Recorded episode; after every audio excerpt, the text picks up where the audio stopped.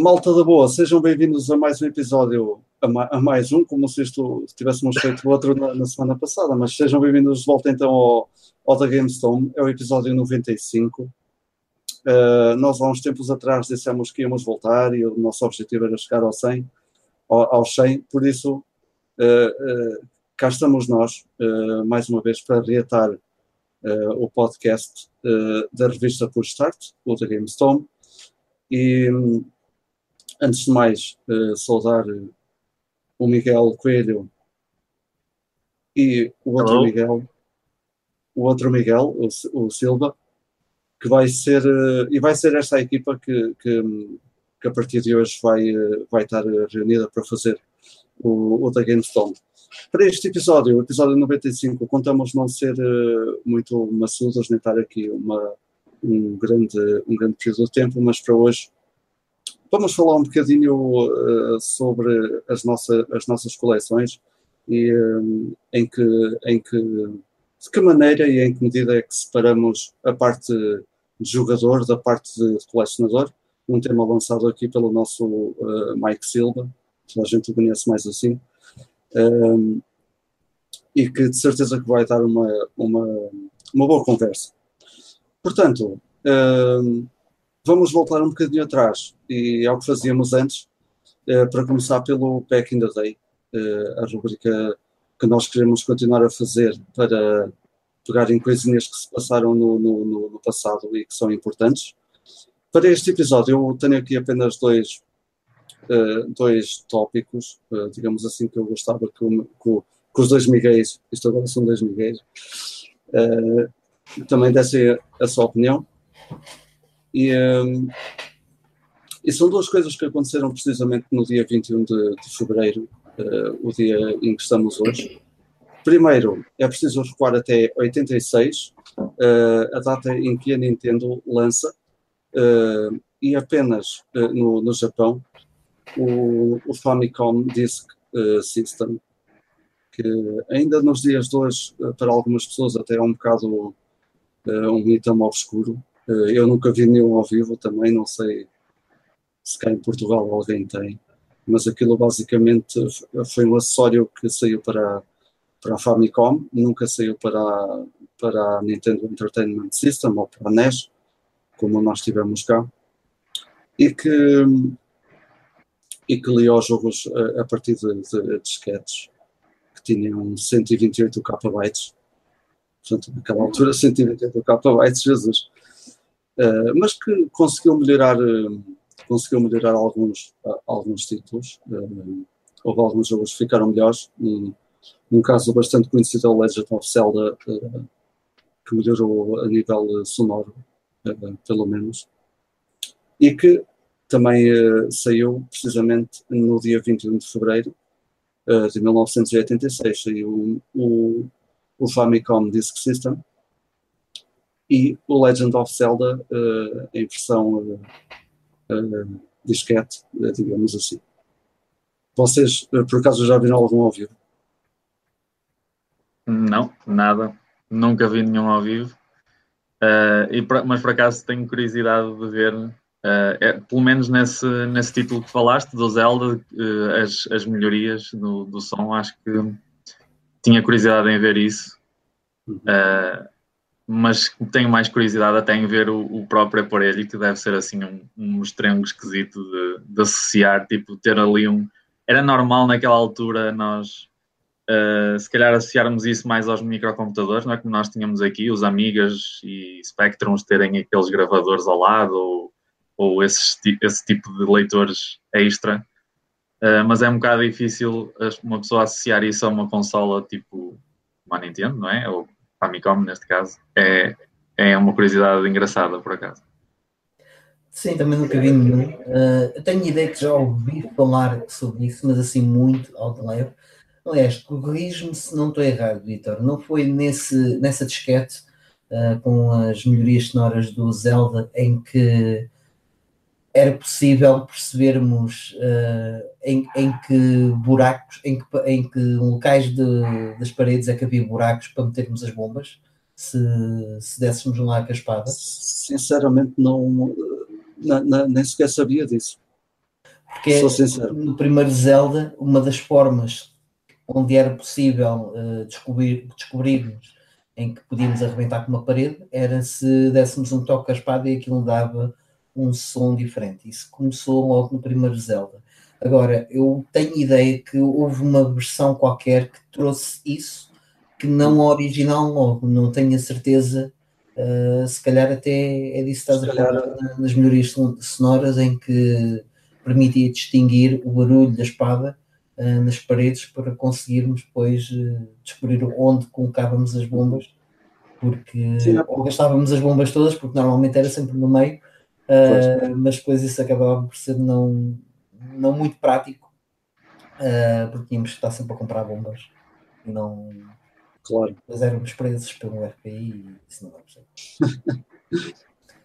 é, é, é, provável, é provável que, que, tivesse, que tivesse a ver com isso. Por acaso não, não, não sabia uh, desse detalhe, mas, mas é muito provável. Lembrei-me, entretanto, que aquilo e também posso estar errado, mas acho que foi onde saiu também o Super Mario Bros. Uh, 2, uh, que no Japão se chamava US Version, uh, porque aquilo era uma adaptação de um jogo, de um jogo que já existia no, no, no Japão e penso que foi uh, neste formato que saiu um, então o segundo jogo de, de, Super Mario que tinha sido adaptado apenas na, no, nos Estados Unidos e depois na Europa, obviamente, e, e que saiu aqui também. Uh, queria acrescentar ainda que um valor em dólares, uh, quando isto saiu, era de 100 dólares. Portanto, em 86, 100 dólares já era, era um bocadinho puxado. Mas também as consolas sempre foram caras. Sim, sim, sim. Quanto é que custava uma, uma Famicom no Japão em dólares? Não faço ideia, mas também deveria de andar mais ou menos por, por esses valores, não? É, é, é, provável que sim, pelo menos naquelas tabelas que estão sempre a aparecer eh, em que fazem eh, a conversão de preços para os dias atuais. Nós pensamos que as consolas eram baratas, mas aquilo era, eram, eram valores. É, portanto, é provável que sim, que, que os preços andassem todos. Uh, mas sem dólares era o acessório ou era a Famicom já com o sistema de disquetes inserido? Era só o. Só o sistema de disquete. Só, sim, só este acessório. Era como um, era uma espécie de PlayStation VR dos dias de hoje. Mesmo, é verdade. Um, para acabar o nosso back in the day, queria acrescentar apenas aqui um item que eu sou sincero, eu tenho o jogo e nunca o joguei. Em 2006 a SEGA lançou Sonic Riders, uh, para todas as consolas, PlayStation 2, Xbox e, e GameCube. Eu não sei se algum de vocês já jogou este título do Sonic. Eu Também nem o tenho. Eu tenho, nem, eu tenho os nem dois, sei como é que é. Mas uh, não, só joguei o, o primeiro uh, Sonic, como é que se chamava? O primeiro que lançaram, que era também corridas para a PlayStation 2. Depois do, depois do, do Adventure 2, não é? Sim, que foi mesmo o primeiro jogo de Sonic. Uh, tá, tá no meio Sonic Colors, mas não é Colors, não. Uh, agora não me recordo. É, é o Heroes. Force, Heroes. É isso, é. Qual? Qual? Sonic Heroes. Exato, exato. Que tinha uma capa, uma versão especial para PlayStation 2 em que o, aquele símbolo que representa as três cores do, o do Tails, o do Sonic e penso eu do Knuckles era brilhante brilhante. Yeah, havia uma, uma capa diferente. A, a capa, a capa da, da Xbox é, é assim, mas é assim de origem. Mas na PlayStation 2 tens as duas versões. Tens uma que é baço e a outra que é brilhante. Uhum. Então, uma informação que eu não sabia. O nosso Mike é o, é o expert em, em PS2, portanto. Não, longe disso, longe disso. És mais do que nós, pelo menos. Pá, talvez. talvez mas ser um expert em PlayStation 2 exige acho que é uma vida de estudo. Porque aquilo... muita, é preciso muita fruta, é verdade. Uma consola com, tanta, com tanto tempo de vida é preciso. Ainda hoje é recordista de tempo de vida, não sei, mas de, de títulos e de consolas vendidas ainda é recordista. Sim, sim, títulos vai ser muito difícil alguém bater. Sim, porque aquilo. Eu, eu, aliás, isso é uma discussão que eu já tive com muitas pessoas e consegui provar que elas estavam erradas. Não há uma lista definitiva. Não tenho conhecimento de, de existir uma lista definitiva de todos os jogos que foram lançados uh, na, na, PlayStation 2, em, seja títulos japoneses, nem o GameFAQs, que normalmente acaba por ser uh, o sítio que tem as listas mais completas, tem pelo menos, pelo menos falta um que eu sei que existiu uh, e que não, não foi registado nessa listagem. Portanto, se há um que está em falta, nada me garante que não haja mais. Eu, eu acredito também que faltei muitos. Não, acho que não foi um sistema que não teve controle nenhum de, na, no que toca Sim. a lançamentos. Nem eles próprios têm uma listagem oficial, penso eu. De que? É, em termos de títulos não licenciados, é um dos que tem mais, sim. Era um bocado, era um bocado como na altura da, da, da Famicom, estávamos a falar nele, que aquilo. Uh, títulos não licenciados é mesmo a pontapé. Aliás, eu um dos primeiros artigos que escrevi para a Pustart foi, sobretudo, foi, foi, foi sobre esse tema e até comparei um bocadinho com a, com a Atari e com a, aquilo que levou ao crash dos videojogos. Obviamente, a grande diferença é a nível de títulos de qualidade que também uh, existem em abundância na, nessa consola, nessa, nessa geração também no geral, mesmo também para a Xbox e para a GameCube uh, mas que causam um problema inverso uh, por, por haver em demasia e pelo meio pá, lançaram tudo e mais alguma coisa. Então, jogos da Phoenix, coisas assim completamente absurdas, houve, houve o pontapé nessa geração. Ah, sim, esses até são bastante conhecidos, não, não pelas melhores razões, pelo que sei, pelo menos. E, e em tempo de vida que estavas a falar, quanto tempo é que a PS2 teve? Foram 12 anos? 14? Eu já nem sei bem. Foram, acho que foram os 14, sim, porque o, o último acho que foi um, do, um dos Pro Evolution Soccers. Uhum. Foi o, 14, o 2014. Acho que sim, portanto, por acaso, foi para 2013, sim, há de ter sido até por volta dessa altura. Porque a, a recordista era, era a recordista era o Game Boy, porque aquilo era de 89 e depois eles contabilizam o Scholar e não sei o quê, porque dá para tudo, e acabaram mais ou menos em, em 2001, uh, eh, antes de ter aparecido o Advance. Portanto, é provável que a PS2 tenha passado bastante esse, esse tempo, sem dúvida. E pois vocês foi. consideram, por exemplo, a, o facto da, Mega Drive hoje, ainda hoje ter bootlegs e coisas assim do género? Não, não. Eu não. Eu não considero isso. Não, porque pá, se formos por aí, também há jogos a sair para o Spectrum e, e coisas desse género que também, uh, se formos a considerar, já estaria 20 e tal anos, 25 anos ou mais, não é? Acho até que Atari. Sim. Até, até tínhamos que considerar a Atari que saiu há pouco tempo. Não sei que jogo é que foi. Até acho que foi a conversão do, do, do Halo. Alguém fez o Halo 2600. E aquilo é um joguito até bastante engraçado e, e saiu em, eh, em, eh, em formato físico, portanto já, já tinha que se considerar aí uns 40 anos ou 50. Pois não, Sim, não. eu pelo menos não, não me parece que seja, seja justo ver por aí. Acho que é mais pelo último, o último título oficial uh, considerado para, para a consola. Nem sei, por acaso no, no caso da Mega Drive que falaste, nem sei qual é que é na Europa. Sei que nos Estados Unidos acho que foi um Frogger. Mas na Europa é capaz de ter sido um FIFA, um FIFA 98 ou uma coisa assim. Certeza. Ok, então vamos avançar.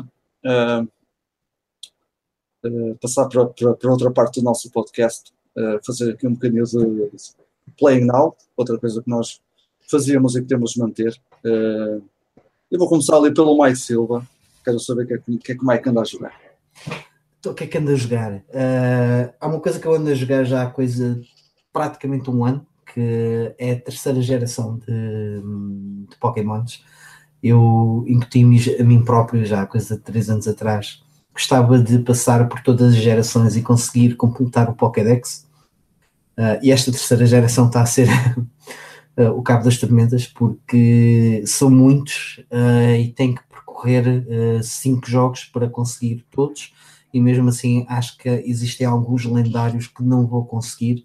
Ainda tenho que estudar aí a, a situação, ver se vai ser possível ou não. Um, mas pronto, já estou quase, quase no fim. Faltam para aí 20 uh, Pokémons, tendo em conta que com as evoluções, se calhar, faltam neste momento à volta de 10 uh, eh, Pokémons diferentes.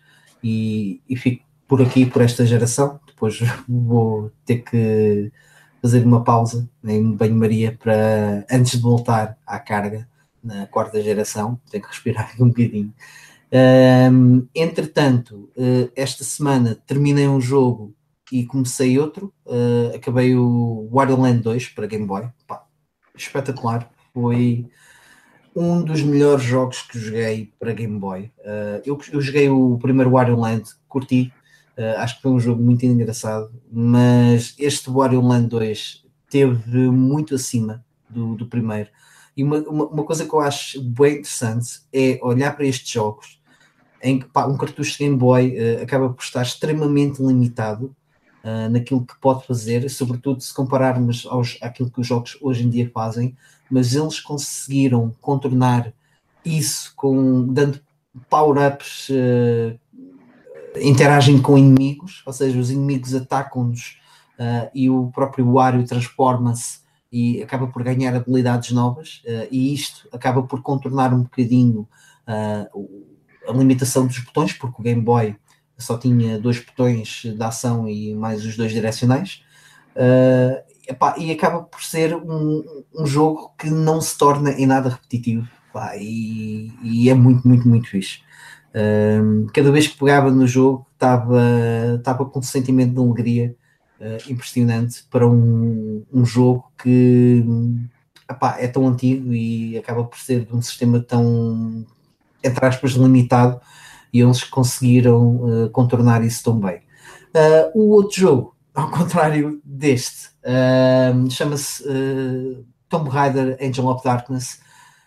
Opá, e é, hum, é uma beca, não está a ser uma experiência de todo positiva. Eu sabia, aliás, não, não é nada que me surpreendesse, porque o, o, o jogo não teve boas críticas, mas acho que hum, pelas críticas que eu lembro-me que o jogo teve foram muito simpáticos e tiveram muito em consideração o facto de ser a Lara Croft estar ali não quiseram, não tiveram a coragem de a mandar tão abaixo porque o jogo está, está mauzinho.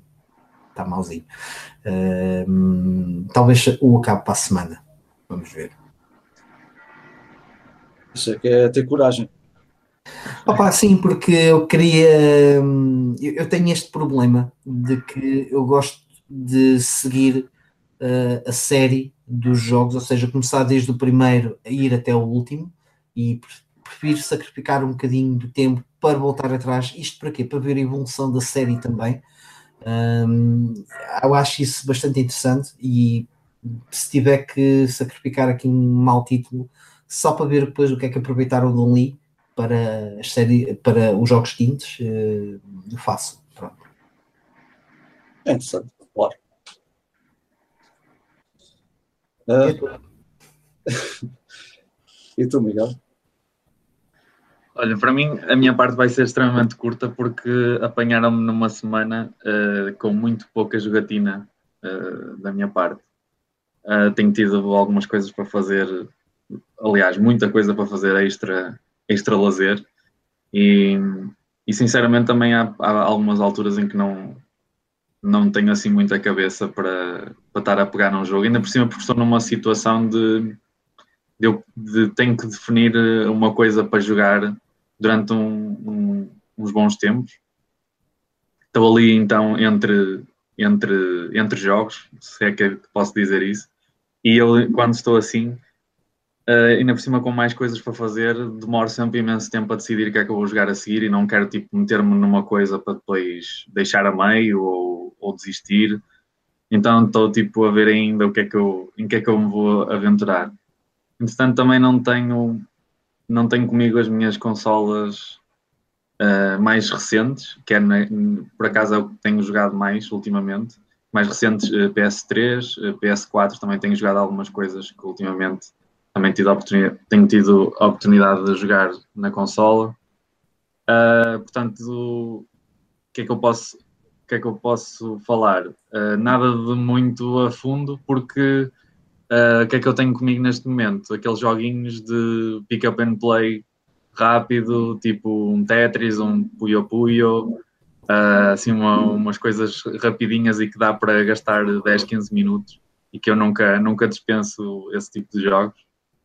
Uh, sei que o, o Vitor também é ali grande fã de, desses, desses puzzle games e no fundo tem sido um bocadinho disso e não sei. Um, ontem por acaso, aliás, hoje até de tarde instalei, uh, estive a fazer um update num jogo que eu vou acompanhando muito levemente, porque infelizmente já disse isto várias vezes que me vou dedicar um bocado mais, vou-me dedicar o que eu gostava, uh, e acabo sempre por acontecer alguma coisa que não, que não me deixa fazer isso e que eu me sinto sempre envergonhado. Uh, apesar de não ser dos meus favoritos, mas continuo a acompanhar um bocado a série, uh, vou acompanhando o Street Fighter e tenho estado com o último título, o 5. Uh, ah, por acaso, hoje saiu uma nova personagem, que é o nosso clássico Blanca, e eu hoje instalei o update e fui comprar o personagem. Comprar com dinheiro in-game. Não fui dar dinheiro a ninguém. Não, não Bitcoin uma espécie disso. Um, mas por acaso tipo, experimentei durante 5 minutos assim em, no treino, na modo treino e nem, nem consegui, não, não tive mais tempo até para isso. Uh, portanto, não tenho assim mais, mais nada que possa falar muito. Uh, vou tentar escolher qualquer coisa para me, para me dedicar um bocadinho mais daqui para a frente, mas estou assim um bocado na dúvida ainda. Tenho para aqui também uh, para experimentar o.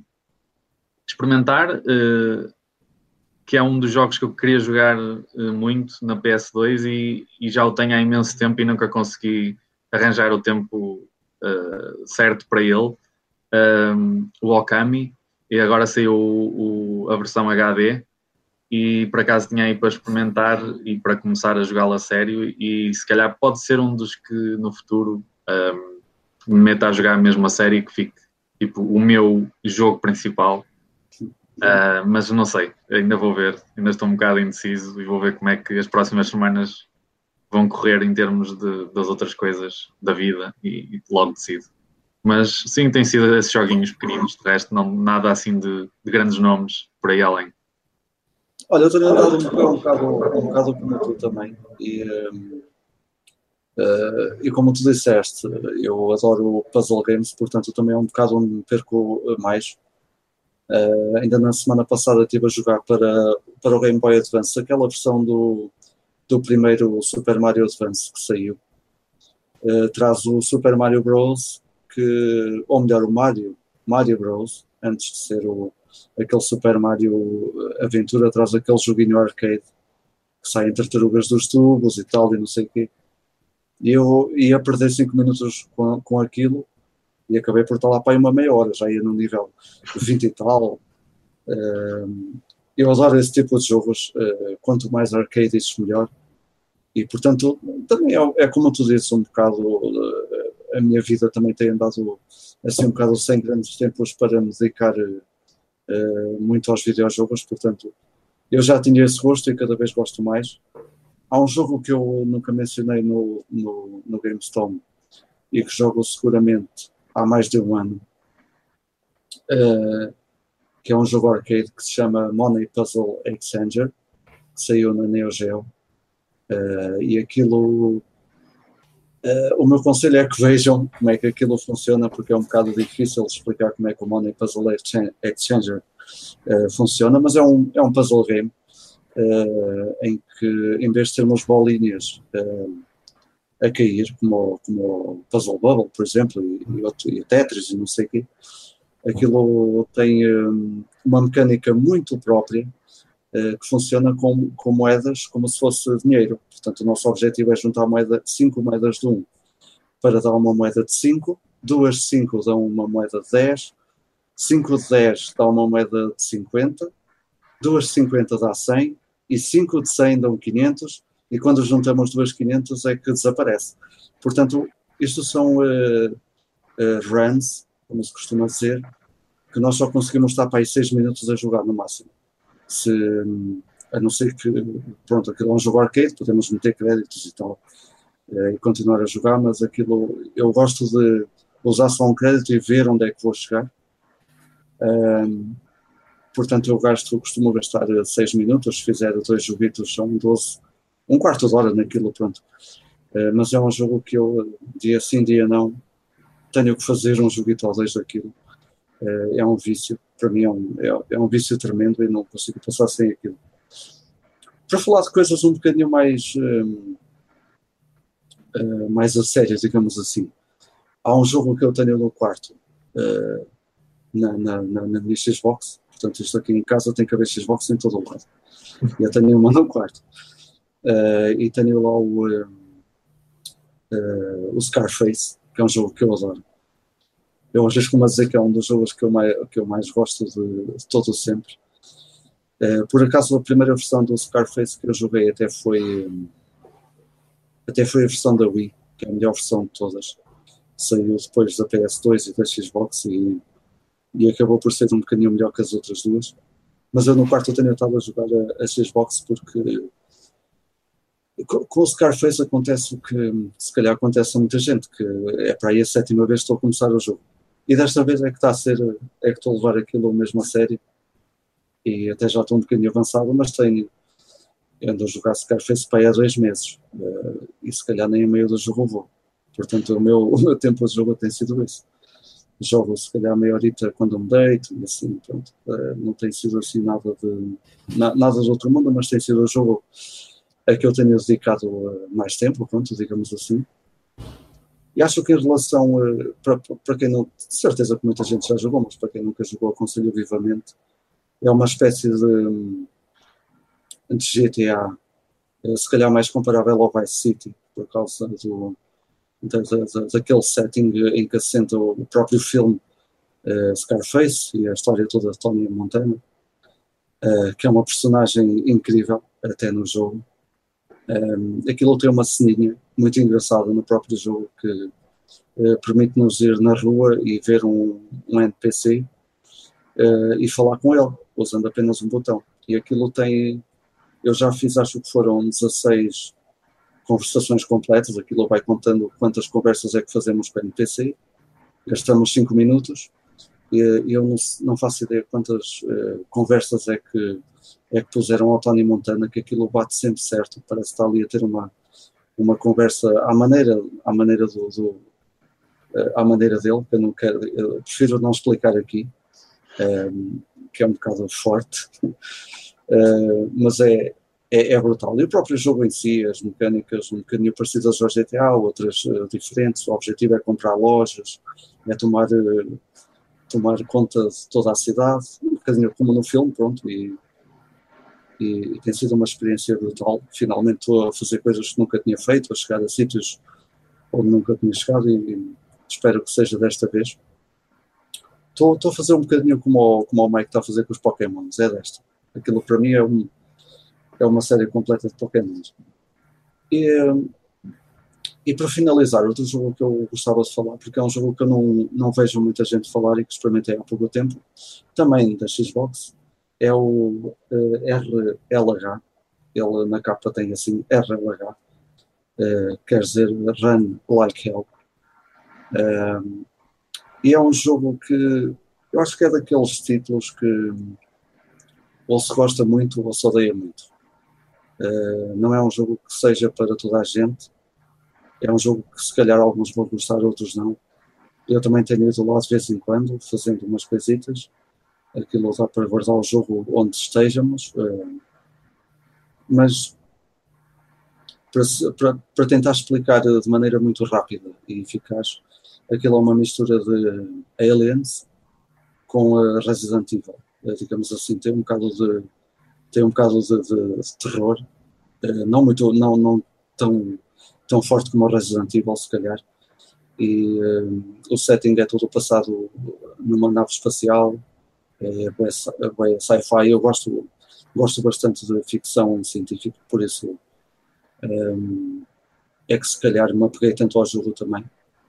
Uh, e depois tem, um, temos que andar na nave à procura de chaves, a fazer uh, mini puzzles, digamos assim, para abrir portas, para chegar a sítios, uh, para, para, continuar na história.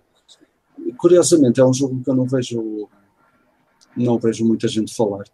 Eu não sei se o Mike, no meio dos, dos seus brilhantes jogos de PS2, tem este. Não. Não, esse também saiu para a PlayStation 2? sim. Nunca ouvi falar. Xbox e PS3. Só não saiu na, na, na GameCube. Uh, pois lá está, é um jogo que não que nem se vê muito. Eu por acaso chegou-me no meio de um, de um bundle e também não, não fazia ideia o que é que o jogo era. Não, não foi por causa deste jogo que eu tinha comprado os outros. Uh, e por acaso até foi um jogo que me cativou bastante e, e até estou a gostar da, da, da, da história. Aquilo até parece um bocadinho. Ah, agora até me falhou o nome, aquele jogo da, da, da, da BioWare. Uh, Mass Effect. Mass, não, não, Mass Effect. Porque começamos um jogo num, numa nave ou numa, numa estação espacial bem grande, podemos explorar à vontade. Uh, e eu não sei se viram uma partilha que eu fiz sobre esse jogo, uh, que eu achei bem engraçado, porque aquilo, uh, uma das maneiras de, de de nós ganharmos uh, saúde quando somos atacados é comendo uns snacks que o, pró o próprio jogo tem e que apanhamos numas uh, vending machines que há espalhadas pelas estações e não sei o quê. Uh, e então o snack chama-se Pip Boy. Uh, Boy qualquer coisa.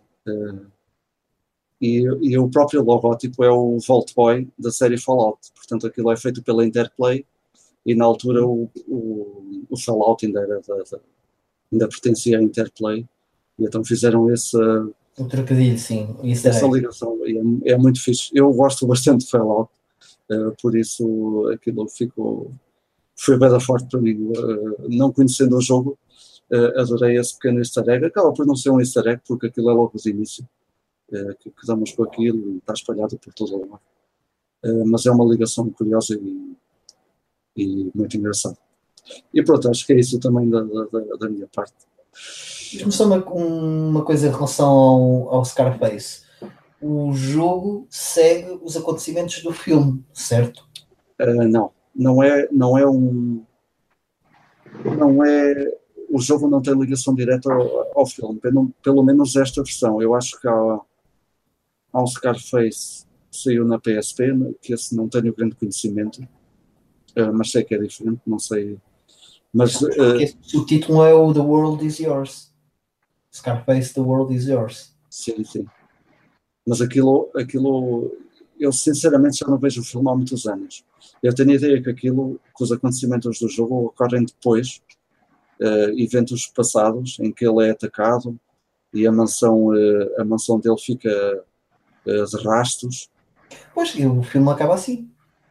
O filme o acaba filme... com a mansão a ser atacada, uh, até que tem aquela mítica cena do Say Hello to My Little Friend, é no momento em que está, a mansão está a ser atacada pelo, pelos, pelos polícias uh, e grupos rivais, e depois acaba por ser a própria irmã dele que, que acho que lhe tenta dar um tiro ou uma coisa assim. Exatamente. Pronto, é, é exatamente isso. Eu não estava bem recordado, mas o jogo começa mesmo a partir daí. Portanto, então, o jogo, sim quando o jogo começa, a mansão do, do Tony está tá completamente em ruínas, ainda com fitas da polícia. O nosso objetivo é ganhar reputação, comprar negócios para ganhar dinheiro, comprar e vender droga, uh, também é possível e é bem da fixe. Uh, e depois, através do, do, dinheiro, comprar exóticos, aquilo tem lá um menuzinho comprar exóticos, que vamos adquirir, adquirir carros novos, decoração para a mansão, uh, melhorar a mansão, tornar a mansão mais moderna, que é voltar a ser o que era o, o início do filme, ou o meio do filme, quando o Tony Montana estava no eh, auge, exatamente. Estava, sim, estava sim. no auge. Portanto, o jogo começa no fim do filme, uh, precisamente. E, e por acaso é muito fixe, porque parece que, que parece mesmo que é um segundo filme. Uh, da, da, maneira que aquilo está feito, o boss acting está brutal, uh, com aquela. O jogo é forte, como, é, como o filme era, pronto, isso sim, sim, sim. tem toda a essência que, que, que, que tinha o filme. E, que, e o filme é brutal. Exato. Eu lembro, eu já vi aqui um, vi há uns bons anos atrás, vai, há uns 5, 6 anos atrás, uh, e fiquei muito impressionado pela positiva, porque aquilo acaba por ser um filme antigo, dos anos 80. Uh, é uma performance fantástica. Agora não me recordo o nome do ator, do não é Robert De Niro, uh, como é Al Pacino. Al Pacino. Um, é uma performance fantástica dele e todo o ambiente do filme. Aliás, tu há bocadinho estavas a dizer, o jogo é baseado um bocadinho em GTA Vice City, mas o próprio Vice City é muito, é, muito é baseado, baseado no, no Scarface. O, o, Scarface é um dos, uh, Miami Vice é o outro, mas uh, aliás, e tens lá cenas, aquela cena do filme da Motosserra, se não estou em erro, é uma das missões do, do GTA.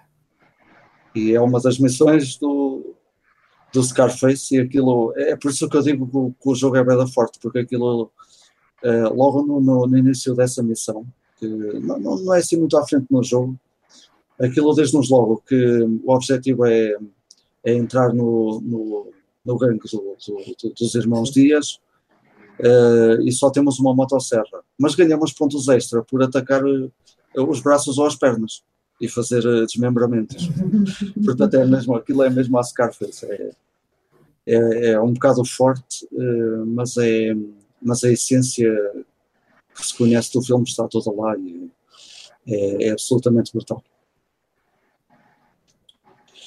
E pronto, foi o nosso uh, uh, Playing Now. Eu até estou um bocado cansado ter estado a falar tanto. Uh, portanto, nós agora vamos iniciar o nosso, o nosso tema principal, nós, como sempre, temos um tema principal.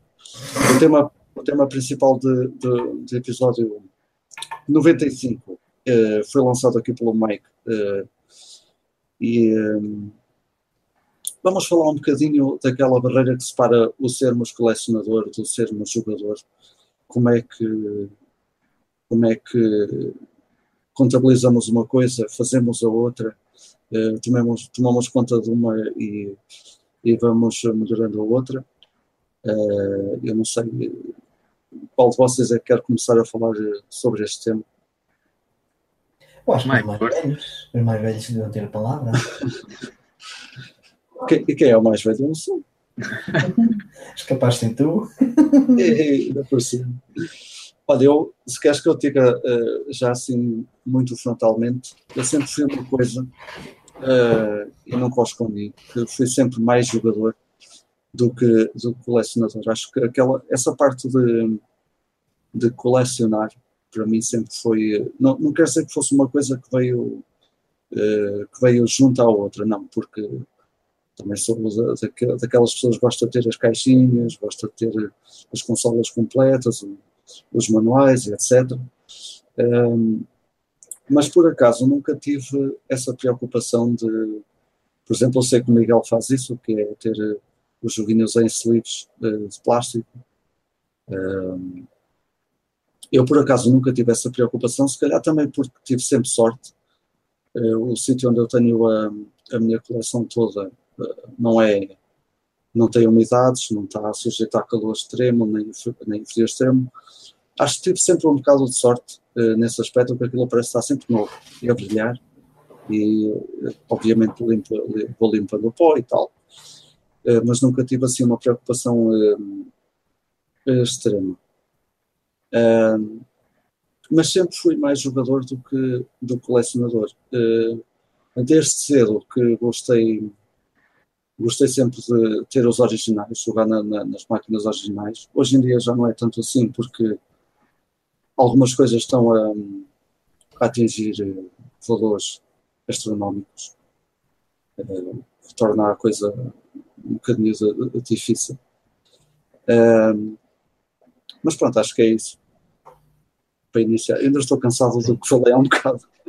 Então eu roubo-te aqui um bocadinho a palavra. Eu não sei que tu tinhas alguma coisa aqui a acrescentar, Miguel. Não, não, força, pode, pode dizer tu, eu depois, eu depois complemento. Não, eu ia dizer, eu como jogador, eu acho que sempre fui o mesmo. Como colecionador, já não posso dizer uh, a mesma coisa. E eu comecei a ser colecionador já há coisa de 10 anos, um bocadinho mais. 2000, estamos a falar de 2006, 2007. Um, quando eu faço os meus 18 anos, uh, eu sempre tive deste de novo, quando me deram a PlayStation, a primeira PlayStation 1. Um, ehm, infelizmente não havia muito dinheiro para comprar jogos uh, e havia a possibilidade, obviamente, toda a gente o fazia, de, de os piratear, portanto acabei por ter sempre os pirata uh, e isso depois uh, continuou na PlayStation 2. Só que eu chego ali uma, uma fase da minha vida de jogador em que começava a sentir-me um bocadinho mal em estar a, a jogar os jogos pirateados, uh, sentia que começava se calhar também a ganhar algum dinheirinho uh, e, e, começava a achar que não havia, não se justificava continuar com, a comprar jogos piratas quando poderia talvez uh, comprando menos, mas de vez em quando ir comprando os originais.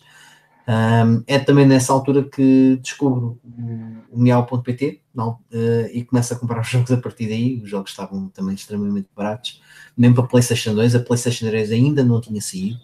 Um, e, e, começo a minha coleção aí, ou seja, começo a minha parte de colecionador aí. Essa parte de colecionador, de colecionador foi-se alterando ao longo dos anos, até aos dias de hoje. Um, sempre tive muito mais a PlayStation 2, mas acabo por colecionar um bocadinho tudo, de PlayStation 1, de, os meus jogos de Super Nintendo sempre os mantive, nunca em caixa, por acaso nunca gostei de ter eh, as caixas dos jogos e tive as originais, Uh, entretanto, a minha mãe tratou de mandar aquilo e os manuais para o lixo. Uh, mas sempre, sempre tive os jogos originais de Super Nintendo e fui, fui colecionando também aos poucos Game Boy, fui, tudo, tudo o que tinha acabava ir por, por ir acumulando, assim por dizer, e substituindo os, os discos piratas que tinha da, das consolas da Sony. Um, agora, como jogador, acabei por ter sido sempre o mesmo, sempre, uh, ia jogando aquilo que me dava na telha, uh, aquilo que tinha disponível. Um, sempre gostei muito de jogar qualquer tipo de género uh, de jogos, não tenho assim preferência. Eu tenho alturas em que apetece mais jogar, se calhar, um jogo de plataformas, uh, alturas em que apetece jogar um jogo de corridas. Uh, às vezes sem me aperceber, às, às vezes começo só vou experimentar um jogo, epá, é mesmo isto estava a precisar, vou começar a jogar isto. Um, ainda que talvez tenha tido uma ligeira diferença como jogador, em que comecei a dar alguma importância às. Uh, porque também a minha coleção vai, vai crescendo, vou tendo um leque de, de opções muito maior. Um, e quando parece ser fácil, tipo, eu posso jogar qualquer coisa, também torna-se difícil na escolha. Então tive que também reorganizar a minha forma de jogar. Uh, eu vou fazendo alguns esquemas, algumas brincadeiras dentro da minha própria coleção e misturo um bocado os dois mundos. Voltando um bocadinho atrás. Oh, oh Mike, desculpa Sim. lá. Não, não, não te quero interromper o raciocínio, mas queria só deixar aqui umas. Eh, em primeiro lugar, um agradecimento ao Nuno Lourenço, porque ele está-nos a ver através da página da Push Start. Uh, e ele faz aqui algumas uh, questões, eu só não queria deixar. Força, força passar muito tempo. Portanto, ele primeiro pergunta se alguém, algum de nós tem o Amiga 1200. Uh, eu acho que não. não. Mas na ProStart é provável que o Tiago tenha. O Tiago é um grande fanático da, da Commodore Amiga e ele gosta imenso do 500 e é provável que tenha também o 1200. Uh, depois ele fala aqui, com quase certeza, ele fala aqui sobre uh, a Xbox estar um bocado morta uh, em Portugal Aqui, eh, referindo-se à, à atualidade, uh, eu por acaso não sei, falar aqui de um jogo sobre piratas que é dos poucos exclusivos. Penso que seja o, o Sea of Thieves, exatamente. Um, e, uh, e, depois diz que também comprava cópias impressas vindas de Hong Kong, aqui referindo-se à PlayStation 1.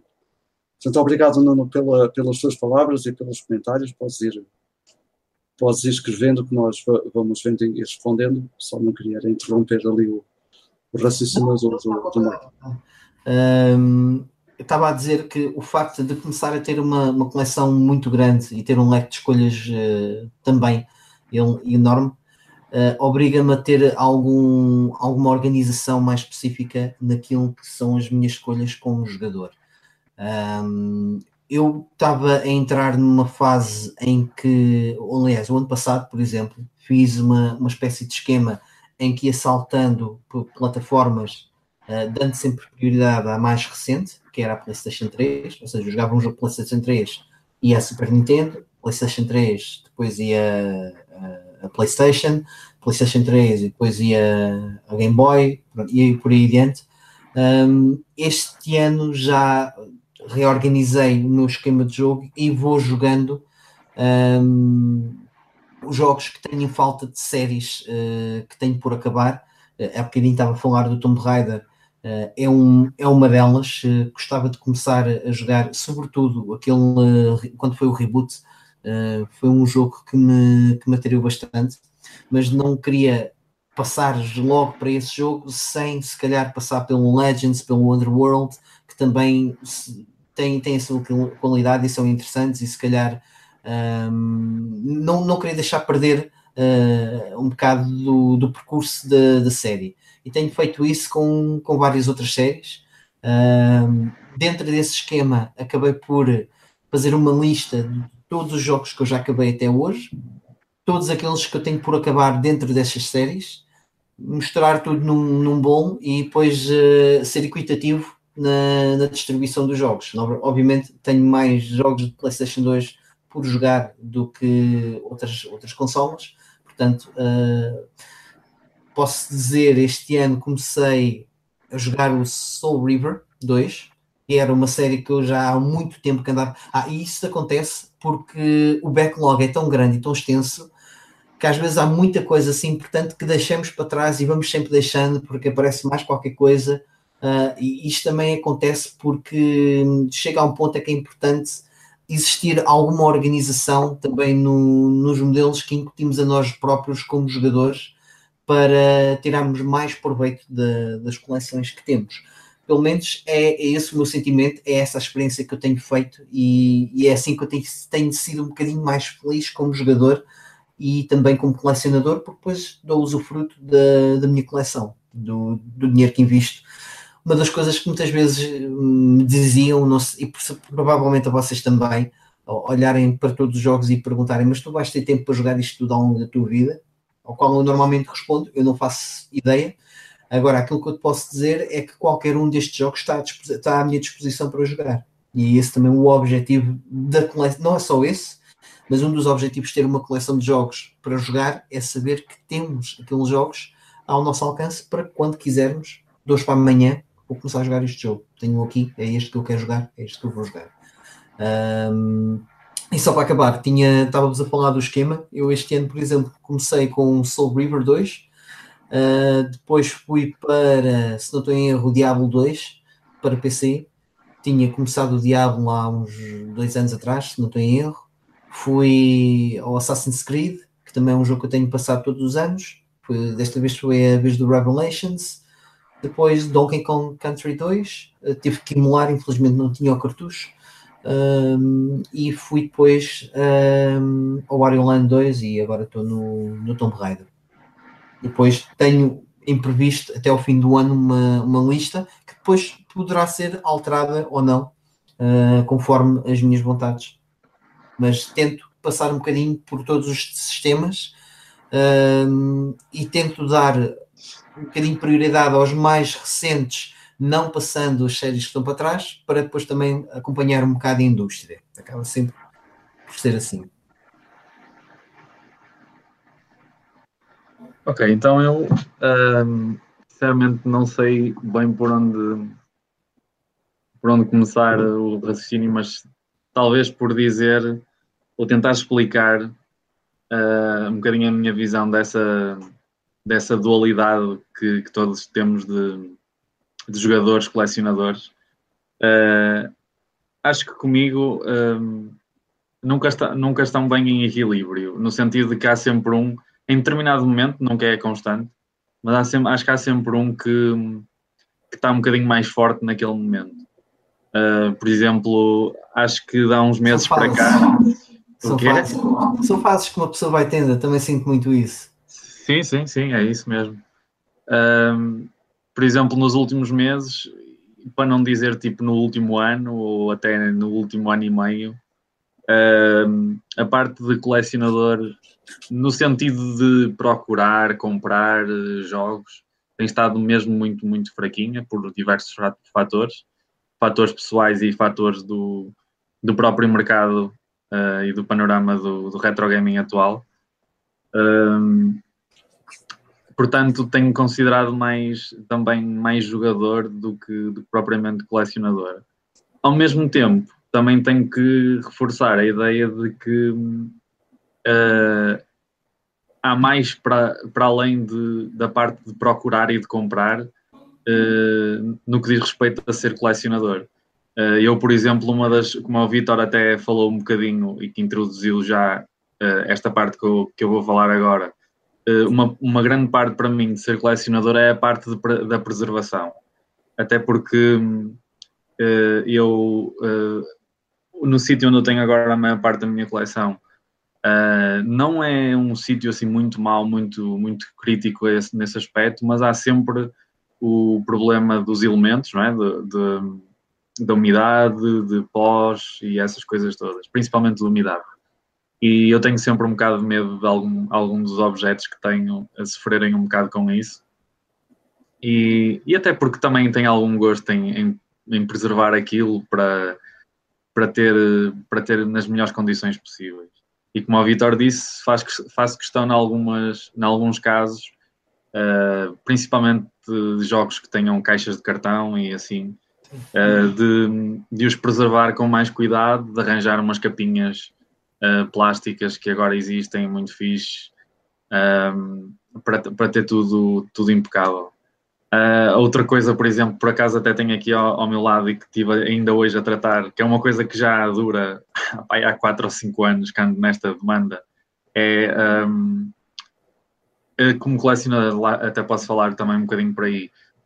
Um, de modo geral, prefiro, como acho que quase toda a gente, prefere ter as coisas mais completas possíveis, não é? com as caixinhas, manuais e tudo isso. Há certos sistemas em que eu faço questão só de relacionar assim, uh, principalmente nos sistemas que, uh, que eu gosto mais de colecionar e também, por outro fator, que também são mais fáceis de arranjar nesses estados, no meu caso que são os sistemas da SEGA, principalmente Mega Drive, Saturn e Dreamcast, uh, tento sempre ter nesse máximo estado possível de, de, de estarem completos e de estarem em bom estado. Uh, nos outros sistemas, uh, para aqueles em que eu ainda coleciono alguma coisa, não me importa nada ter só os cartuchos de, para jogar e, e mesmo para, para, para, poder organizar só em cartuchos. mas, por exemplo, estava a falar uma, um dos sistemas que eu mais gosto de colecionar, sem ser os sistemas da SEGA, é o Game Boy Advance, e, e, também é um sistema em que não importa nada ter cartuchos uh, assim à solta. Uh, à solta, não aí aos pontapés, mas à solta sem as caixas e, e assim. Uh, e um, uma cena que eu.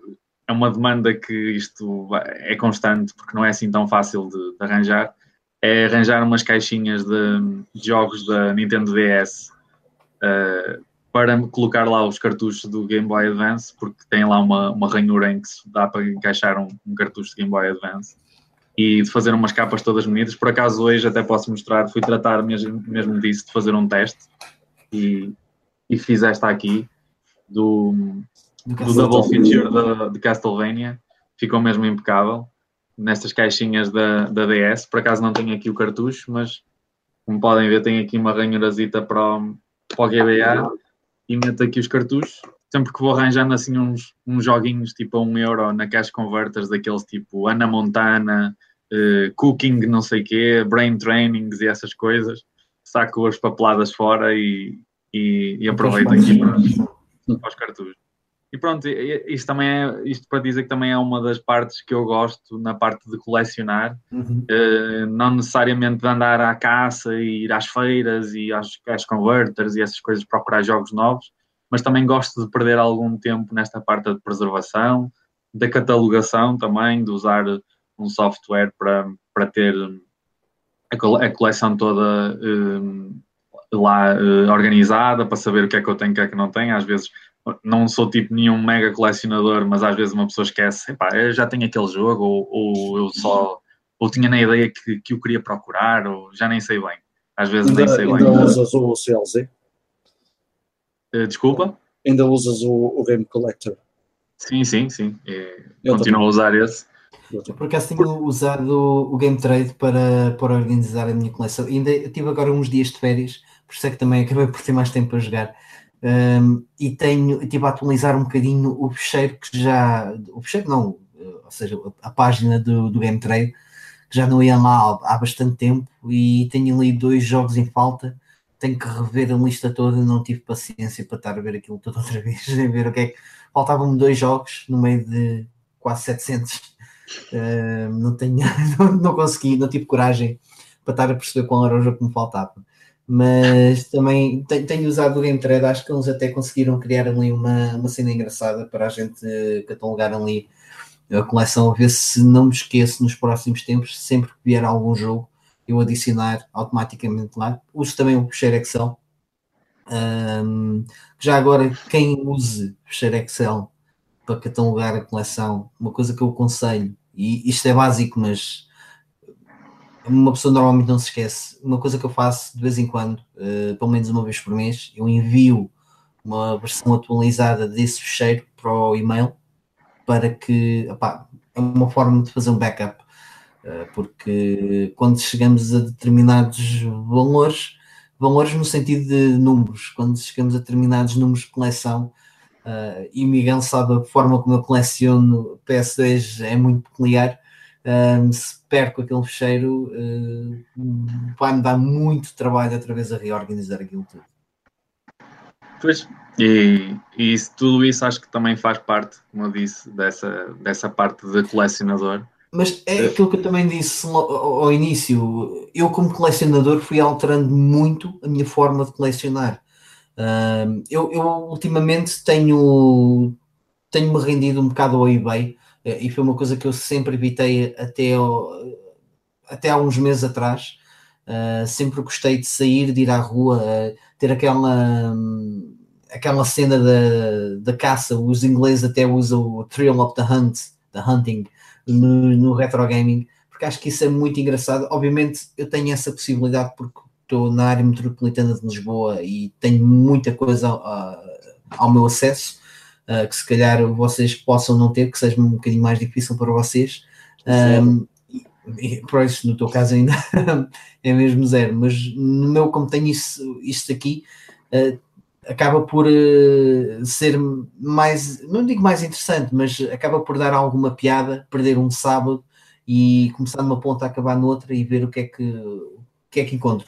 Mas vou ser sincero, também devido ao, ao trabalho que eu tenho, uh, ultimamente não tenho tido essa paciência uh, e tenho-me dedicado uh, a, a, colecionar de outra forma. Ainda para mais, eu nesta, nesta altura estou em fase de mudanças, como também já tinha partilhado com o Vitor Nioff, um, e ando a planear já o meu game room para um, uh, de futuro para a próxima casa e tenho andado a pensar na forma como eu vou organizar uh, as televisões, as consolas, uh, queria ter uh, tudo exposto de uma forma mais bonita também, organização de cabos. Está-me a custar um bocadinho ver estes cartuchos assim um bocado abandalhados ou, ou ter uns cartuchos Super Nintendo fechados numa caixa. já, tinha, já, pensei em algumas formas assim criativas de, de organizá-los uma delas até foi fazer uma espécie de, de, quadro. Não sei se vocês se lembram, havia umas.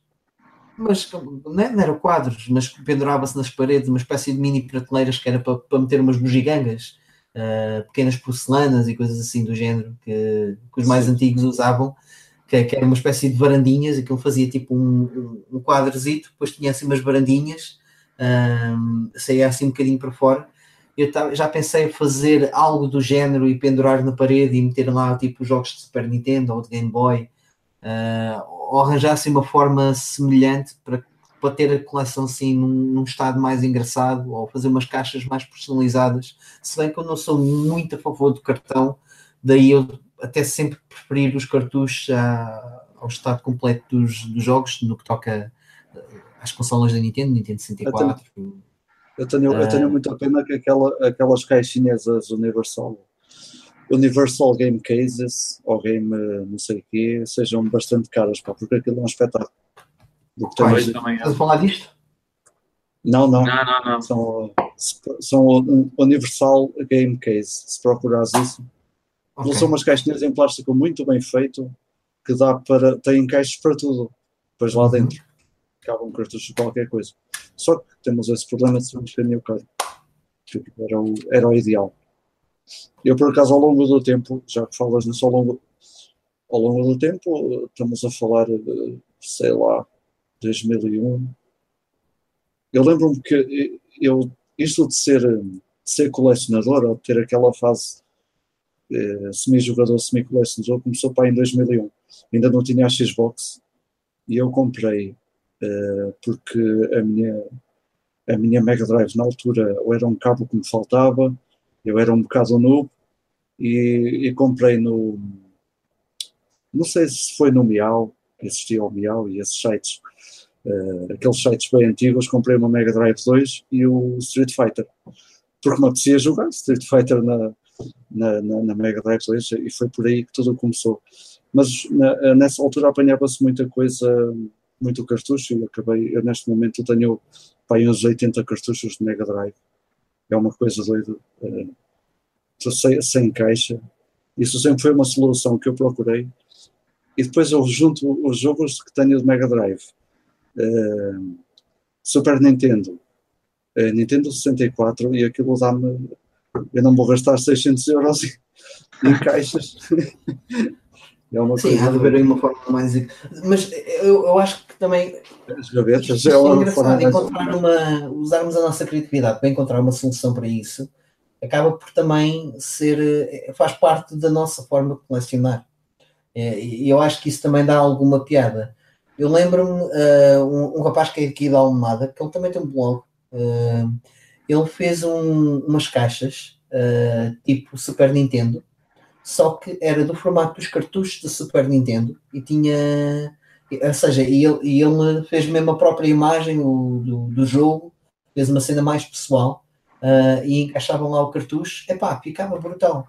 Uh, também uma vez vi no Metal Gear Rocks um, uma, uma solução para os cartuchos de Nintendo 64 que era para meter assim nas laterais, tipo umas, uh, umas fitas, uns autocolantes. Uh, pá, que eu acho que esse, esse é o tipo de soluções que, que, muitas vezes nós procuramos, mas nem toda a gente se dá o trabalho de, de pensar nisso ou de tentar fazer isso quando, quando se coleciona. Olha, deixa-me só responder aqui ao Fábio Jorge. Uh, olá, Fábio, antes de mais, obrigado por estás a ver. Um, ele apanhou o vídeo meio, está a perguntar qual é o tema. Ele, por esta altura, já deve ter visto mais ou menos. Estamos a falar de colecionismo versus jogador, como o que é que fazemos, como é que fazemos, como é que preservamos. O Nuno Lourenço diz também que, que ele teve um problema muito grave, eh, que nós estávamos a falar há um bocado, até foi o Mike, eh, de, também ter pilhas de jogos e depois não jogar nada. E que teve esse problema no 360 e depois acabou por começar a vender e neste momento só compra aquilo que, que, que, gosta ou que quer mesmo jogar. Portanto, eu, eu, por acaso nunca passei por isso. Aliás, eu acho que nunca ninguém me viu a, a, vender um jogo. Em tantos anos estou nisto, porque eu não consigo, simplesmente não consigo. Eu não perguntei porquê. Eu tenho ou troco ou, ou, ou ofereço, ou então não. Eu tenho para ali jogos que às vezes vêm em bundles e não sei o quê, que não consigo. Uh, eu até posso não gostar muito deles, mas uh, acabo por não vender. Há de servir para alguma coisa algum dia, digo mas também sou um bocado como o Nuno, também neste momento, e até estávamos a falar isso em, ainda em off, uh, há um bocado, uh, de eu só ter comprado um jogo este ano, por exemplo. Foi, por acaso foi um negócio muito fixe que apanhei na, no eBay, e que se calhar ainda anda lá, de um gajo que apareceu pai, com 200 cópias seladas de um jogo da Xbox, uh, e portanto eu fui um daqueles também que comprou, porque não, por uma libra mais portos, ou lá o que é. Uh, de vez em quando aparece assim o Old Stock porreiro. Uh, mas se não contar com esse jogo que, que, eu, que eu já comprei, este ano já comprei quatro cabos para diversas consolas, uh, dois flashcards, porque há coisas que quero jogar e que é impossível. Claro.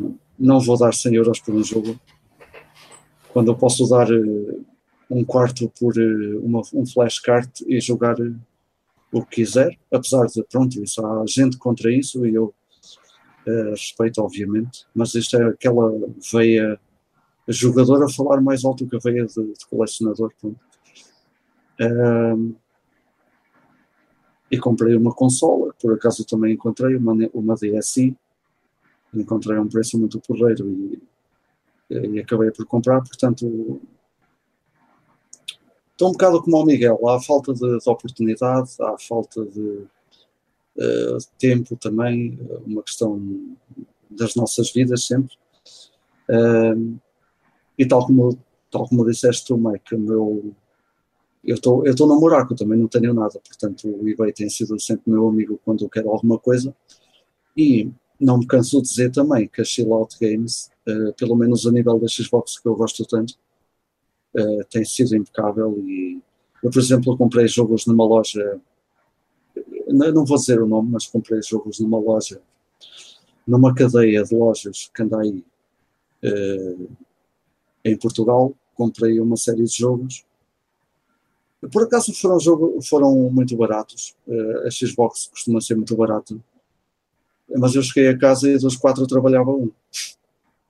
Portanto, pá, também a Chillout, isto para dizer que a Chillout nunca me falhou toda a vida, eu compro há mais de 10 anos seguramente, e nesse aspecto nunca falha e vem tudo a cheirar a novo, portanto continuo fiel, dou sempre um bocadinho mais, mas uh, sei que recebo as coisas em casa uh, impecáveis.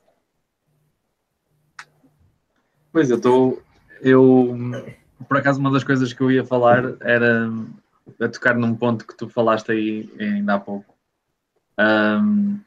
Estavas um, a falar dos, dos flashcards e de algumas pessoas não apoiarem muito isso, porque isso vai um bocado contra aquela onda puri, mais purista do colecionador, que eu também tenho um bocadinho disso e em algumas coisas, mas uh, é como Deixa-me só dizer isto, eu sou, eu sou purista, por exemplo, eu se tiver, se puder ter um emulador, eu não me importo nada de emular, se, mas por exemplo, eu tenho que ter a minha Wii sempre ligadinha ali, com o cabo, com o cabo RGB a dar 240p, não sei o que, eu nisso sou, sou o meu maior purista que, que existe, também não me importa jogar no LED se for preciso, mas sinceramente também não, não, eh, não sei porque é que porque é que há pessoas que são contra isso, eh, porque acho que, tal como eu, tal como eu se calhar tu, se calhar o Mike, começámos a conhecer jogos de uma forma não oficial, com as, com as clones da Atari, com as clones da, da NES,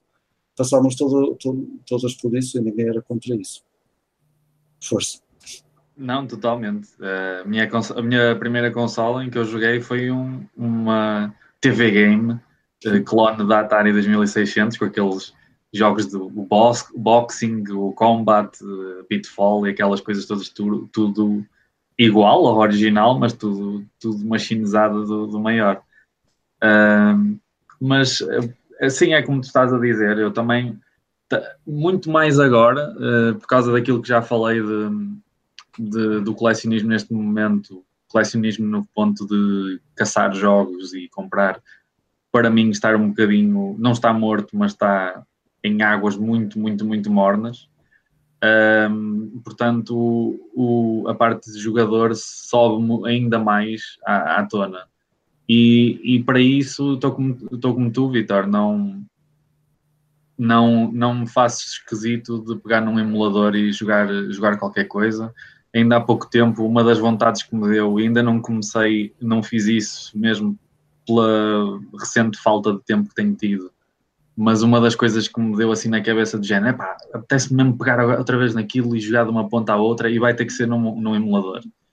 Uh, era de jogar o, o Metroid Zero Mission para o Game Boy Advance, que eu não tenho o jogo, Uh, mas quero mesmo jogá-lo e não tenho, tipo, não vou ficar à espera 10 anos, 5 anos ou, ou o tempo que for que isso vá acontecer para encontrar um cartucho para poder jogar esse jogo que eu quero mesmo muito, muito jogar.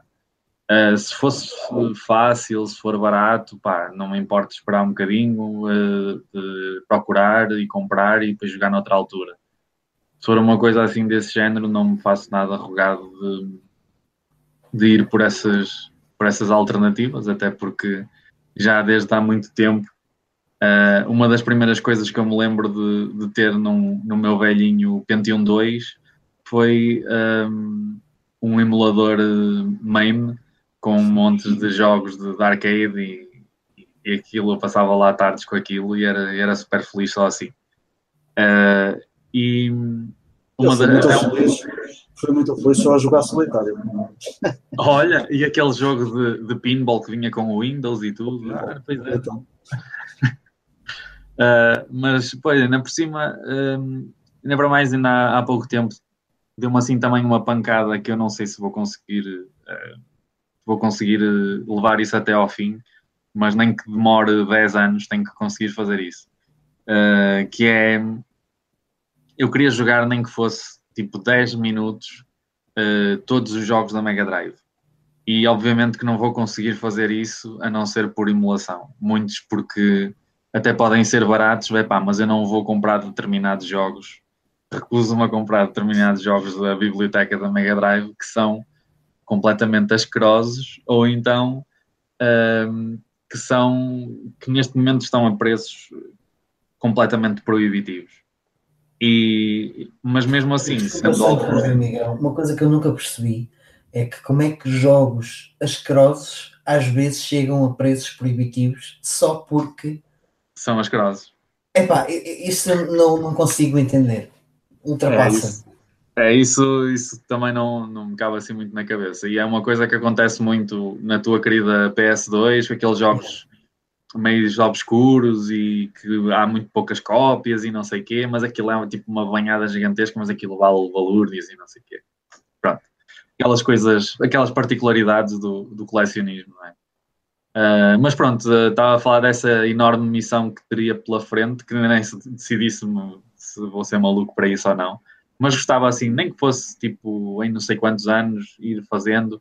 E uh, a cena até como está, a segurar um bocadinho ainda, a, a puxar para trás, não é uh, o facto de me estar a assustar ter que lidar com os títulos todos, uh, nem o tempo que vou demorar, e é mais porque eu queria fazer qualquer coisa com isso de, de diferente, tipo, não queria só abrir o emulador, experimentar 5 minutos e dizer, pronto, olha, este já está. E queria fazer tipo qualquer uma coisa engraçada com isso, documentar isso de alguma forma. Não queria tipo fazer um, uma gravação manhosa para, o, para um canal do YouTube e dizer umas chalaças e, e, pronto. Até poderia ser com um ou outro, mas não sei. Se calhar é até isso que me está eh, ainda a impedir de começar, porque pronto, vai até um bocado ao encontro daquilo que falamos há bocado, de dar aquele twist de originalidade com a pessoa tirar um bocadinho mais ou qualquer coisa de diferente desta coisa de colecionar e de jogar. Para não ser sempre mesmo, tipo, pega cartucho, mete consola, liga, joga, desliga, tira, mete outro. Uh, criar uma, uma, própria rotina, uma própria vida dentro da tua atividade. Algo claro. que torna também diferente para ti.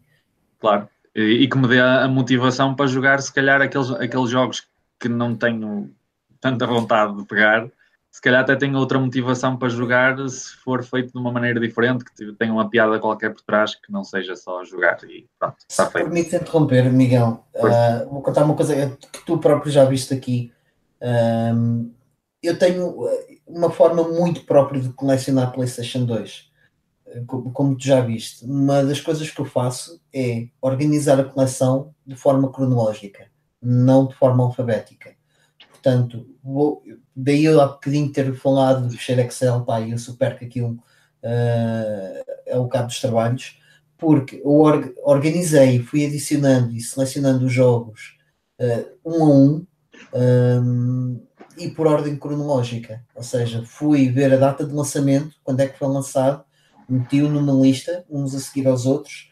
Uh, aqueles que têm falta, uh, tenho o fecheiro Excel, está-me a faltar este, tudo organizado por ordem cronológica, uma das coisas que eu tenho feito ultimamente, um dos mini-jogos que eu tenho feito dentro do colecionismo, é ir completando aquilo que está mais para trás e, e ir por aí abaixo, uh, com alguma paciência e tentando procurar sempre um, um, melhor negócio, obviamente, porque há alguns jogos que são bocadinho mais caros.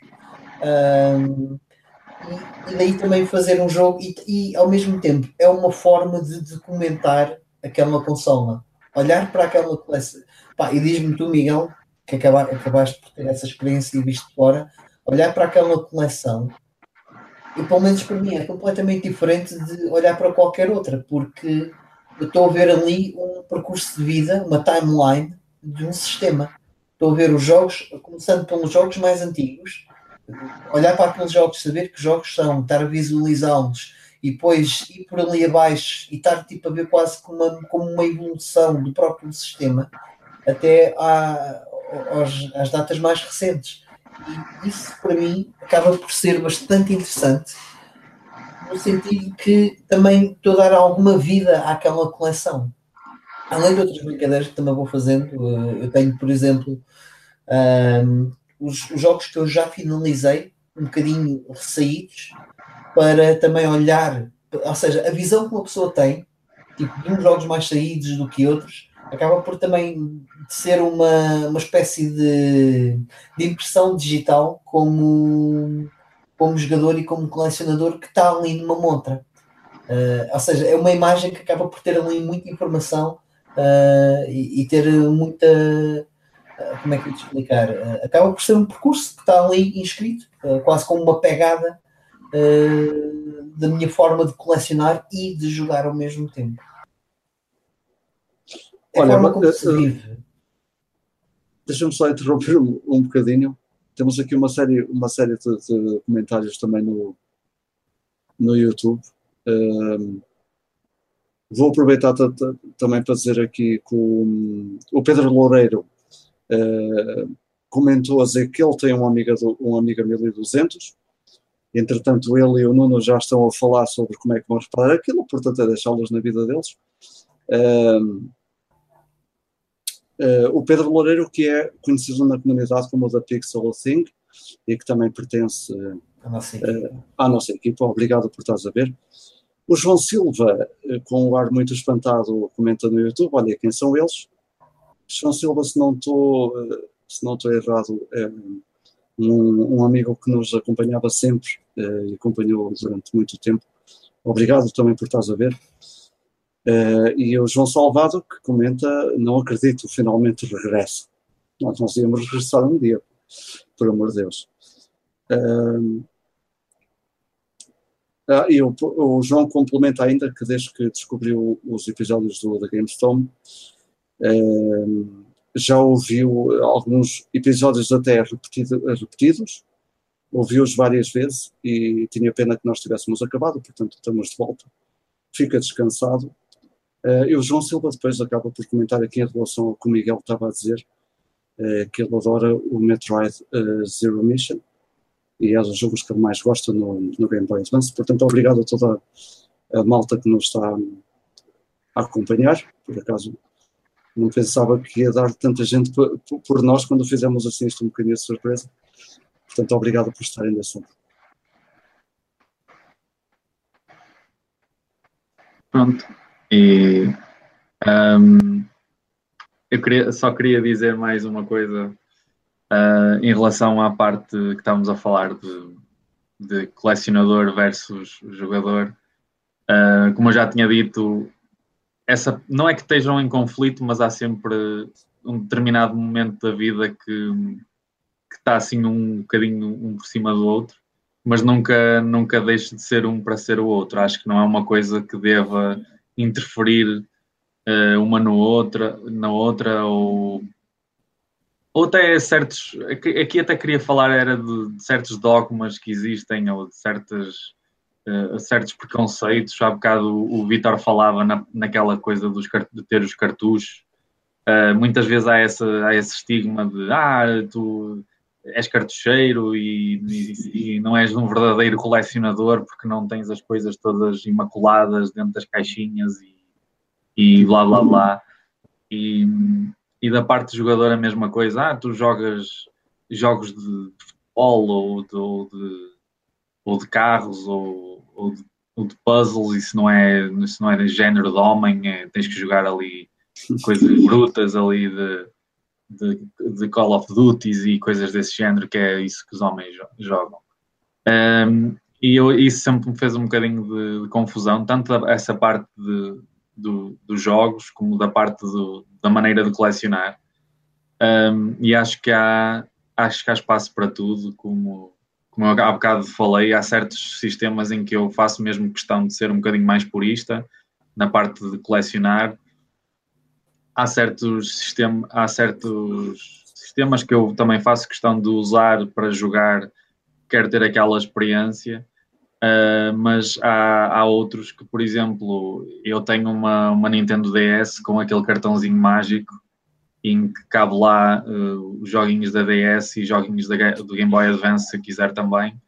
E eu não dispenso isso porque, pá, para além de, da possibilidade de eu poder jogar aquilo que me apetece, sem estar uh, acorrentado ao facto de eu conseguir arranjar a cópia X ou Y, claro que tento na mesma fazê-lo, tento na mesma colecionar, um, mas e depois é a comodidade que isso dá, não é? De, de, poder pegar naquela coisinha tão pequena, meter dentro da mochila e vou fazer uma viagem qualquer e tenho ali à disposição aquela biblioteca de jogos selecionada por mim.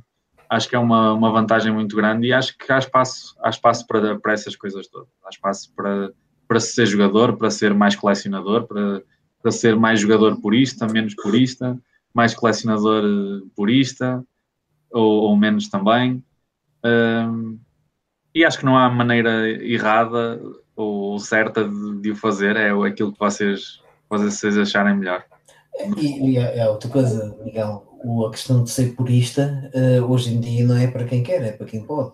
Ah, sim, sem dúvida. E daí, aliás, e daí estávamos um bocadinho a falar dos flashcards. Uh, isso acaba por ter muita força hoje por essa mesma razão, porque uh, determinados itens estão a chegar a valores uh, impossíveis de, se bater, que não, que não, que não há outra, outra hipótese senão uh, optarmos por uma, por uma destas vias. Aliás, até a própria, a própria Nintendo abriu os olhos a isso com as mini NES e as mini Super Nintendos. Para, não digo para combater, eles estão a fazer isso para ganhar o dinheiro deles, Uh, mas eles acabam por também estar a ser espertos e, e, e, só fazemos bem. Aliás, eu comprei uma Super Nintendo Mini e estou bastante satisfeito. Uh, não é à toa que eles fazem um sistema aberto aquilo uh, para que as pessoas depois possam fazer as próprias adulterações. Não há grande obstrução a proteger o, o, software para que não hajam alterações. Eles próprios fazem, se calhar não, não metem mais jo os jogos por questões, questões licenciais, então abrem abre ali um bocadinho o sistema para que as pessoas depois metam o, os seus próprios jogos lá dentro e Raspberry Pis e coisas assim do género. Hoje em, hoje em dia há, há disso ao pontapé. Isso, isso, vai dar, isso vai dar um tema fantástico. Porque isso é, isso é outra coisa que tem pano para mangas para, para, sim, sim, para sim, falar. Mas só a eu, há um bocadinho estavas a falar e eu estava a achar curioso um pensamento que eu estava a ter quando apareceram os flashcards, uh, ninguém os comprava porque eram demasiado caros e os jogos estavam baratos e as pessoas compravam os jogos. Hoje em dia, os flashcards estão baratos porque há muitos, uh, aumentou, aumentaram os pedidos, não é? E, e há uhum. mais. E hoje em dia as pessoas compram flashcards porque são baratos e já não compram os jogos porque estão uh, mais caros. Já houve aqui uma, uma reviravolta uh, fenomenal. Uh, pelo menos nessas coisas. Um dos últimos que eu comprei foi o do GBA, o do Game Boy Advance, porque é uma consola que eu adoro. Pá, e aquilo, houve uma altura que ninguém podia comprar um flashcard uh, do, do, do, Game Boy Advance. E hoje em dia é uma coisa super acessível.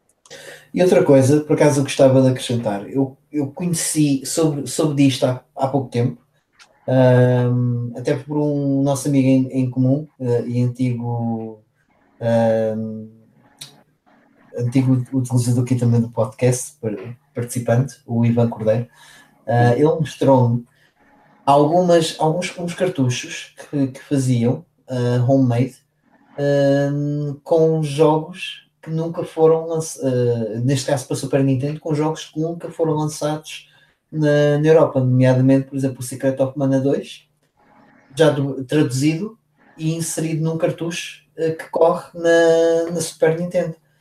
Isso e, agora... como este exemplo, outros. Uh, isso, não, não muito caros, não muito caros. Isso agora, se formos Acho que um, o mercado próprio para isso é até o AliExpress.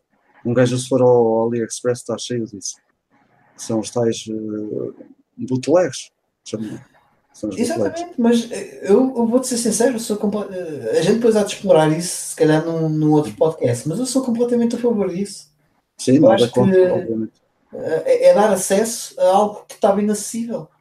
Mas sabes que uma, uma das, das vantagens que eu vejo nos flashcards Uh, e todos os que eu tenho estão carregados disso, é precisamente uh, permitirem-nos jogar as traduções, os, as ROMEX e por aí fora.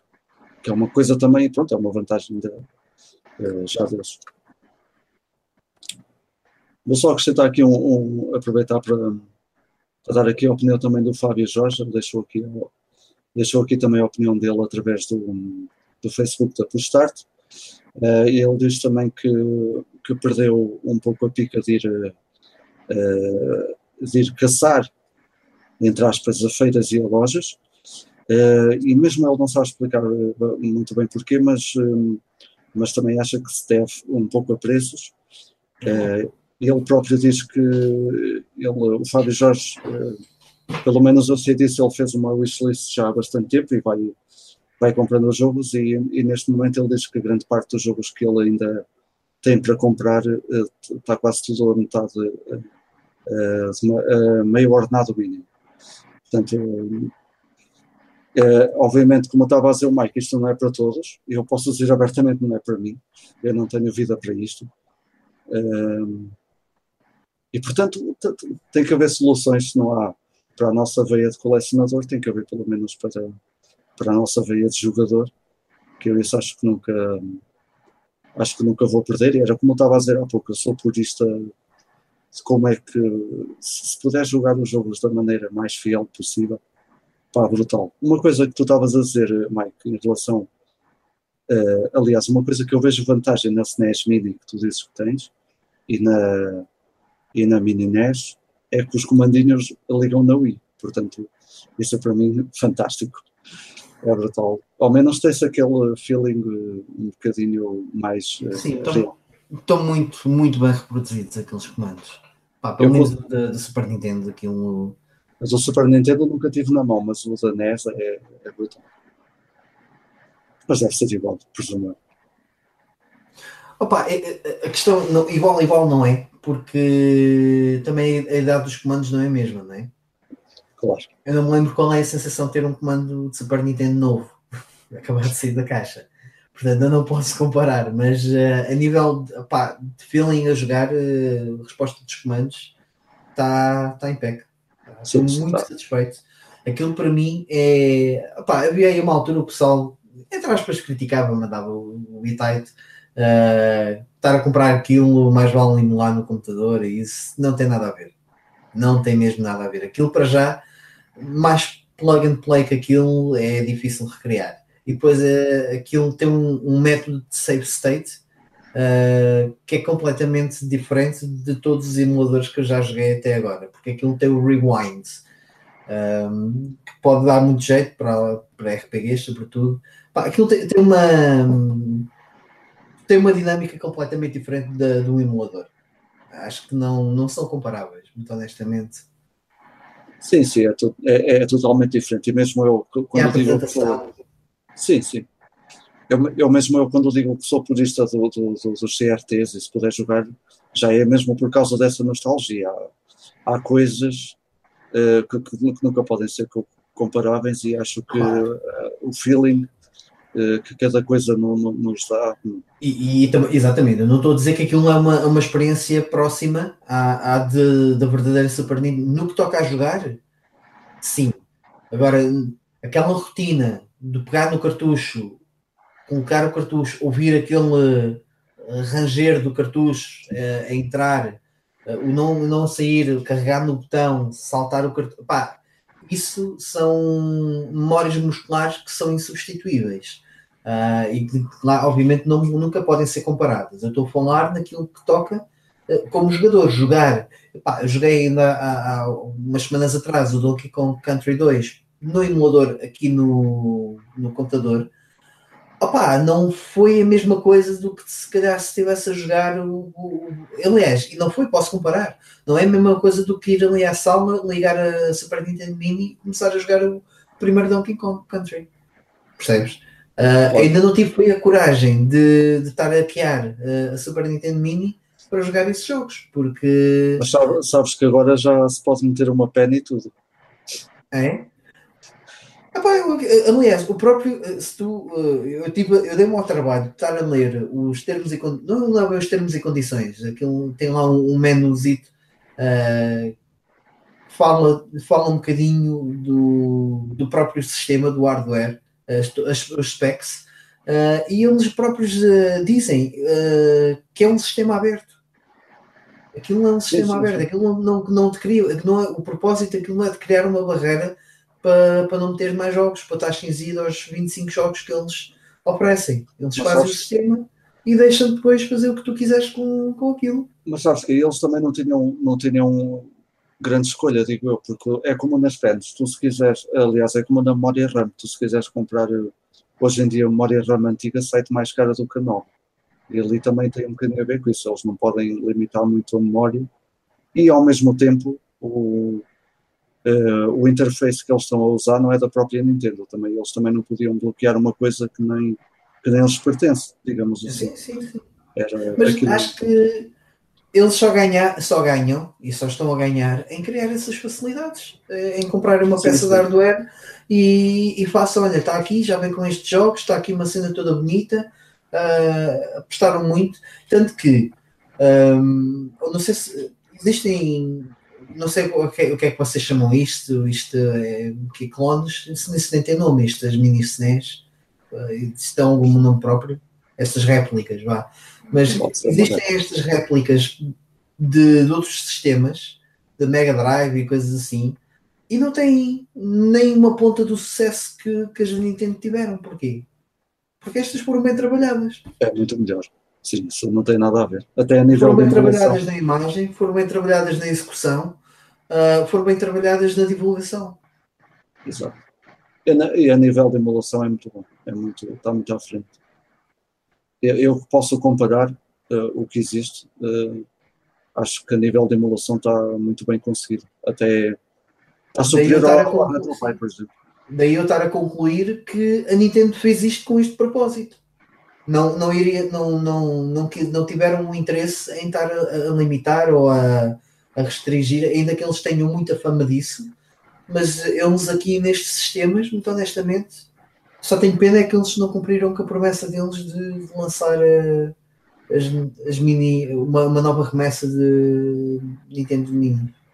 Que eles disseram que iam lançar agora em janeiro passado, uhum. uh, não se vê nada. É verdade. Eu um dia ainda de, ainda de fazer, aliás, a minha NES Mini, eu era um bocado contra na altura e ofereceram-me.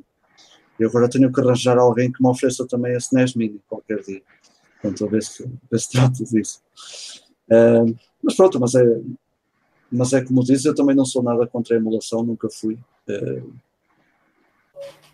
Eu gosto é de jogar, seja como for, e ando sempre a inventar também essa parte de essa parte de ser jogador, semi-colecionador, e depois há outra parte do, do, do, do ser inventor, que é em relação a essas coisas de estavas a dizer, de ser, ser sistemas abertos e hoje em dia há tanta coisa que se pode fazer com, com tanta consola. Uh, e com pouco dinheiro. E com pouco dinheiro. É verdade.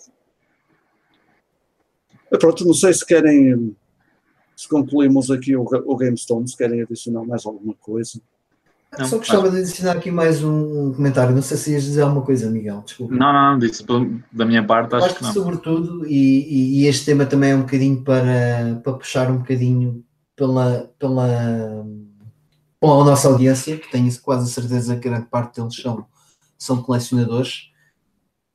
não, não ponham de parte uh, nem o, a parte, uh, um lado do jogador de que cada colecionador obrigatoriamente tem, uh, nem ponham de parte o, um lado colecionador que cada jogador tem.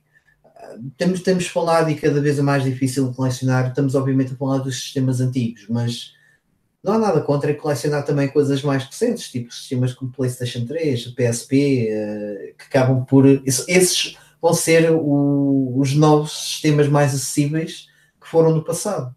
Uh, e daqui a 10 anos esses uh, sistemas vão estar outra vez mais caros, portanto eu acho que se gostam de colecionar, não, não se prendam aos sistemas mais antigos, procurem coisas novas.